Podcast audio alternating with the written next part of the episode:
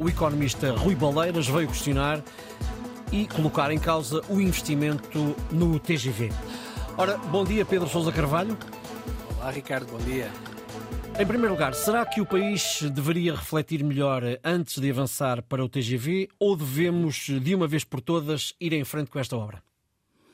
Eh, Ricardo, acho que o país deveria avançar de vez com o TGV. Eh, nós já estamos há, há 20 anos a discutir alta velocidade e, aliás, acabámos de, de lançar um concurso internacional uh, para construir o primeiro troço entre Porto e Aveiro e, como tal, acho que não faz muito sentido estar agora a colocar novamente tudo em causa.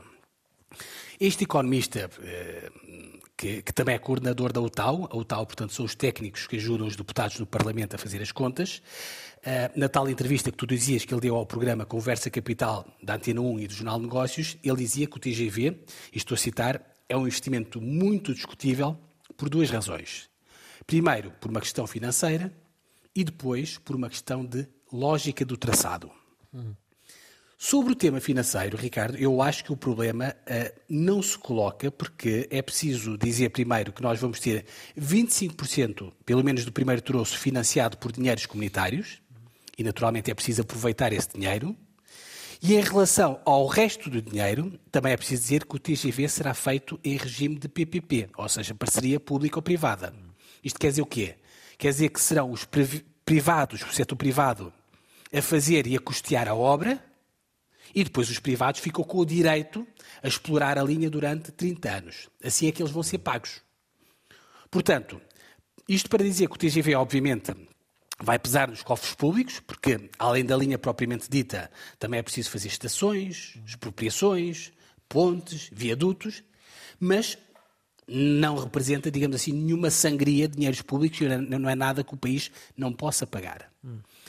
É verdade que já houve tempos, antes da Troika, nomeadamente, que, que realmente nós não tínhamos do dinheiro, dinheiro para fazer o TGV, mas hoje, felizmente, temos. Bom, a outra crítica feita por este economista, na tal entrevista à Antena 1, é sobre o traçado do TGV.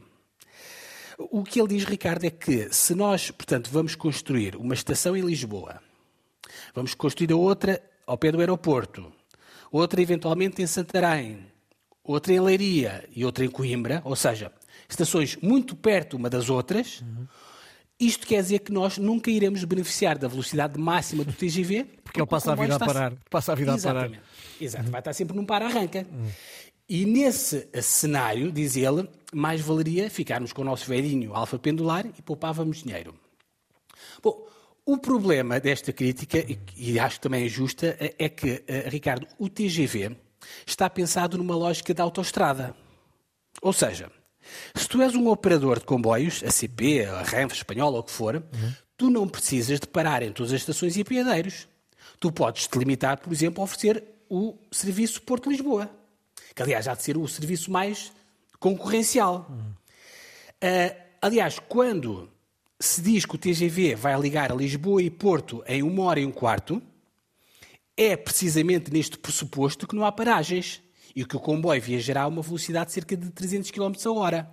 Agora, se houver outros operadores que quiserem parar no meio, isso, isso, isso, cada um vai oferecer um serviço diferente. Enfim, isto tudo para dizer que o presidente da OTAN é um excelente economista, aliás, que eu admiro muito e de quem, a pessoa de quem eu gosto muito, uhum. mas eu creio que desta vez, Ricardo, as suas críticas não fazem muito sentido. Uhum. Aliás, por alguma razão, nesta altura, toda a Europa está a ligar-se a alta velocidade e, obviamente, eu não creio que Portugal deva ficar de fora. Eu creio que acho que o tempo dessa discussão acho que já passou. Obrigado, Pedro. Voltamos a encontrar-nos amanhã para as contas do dia.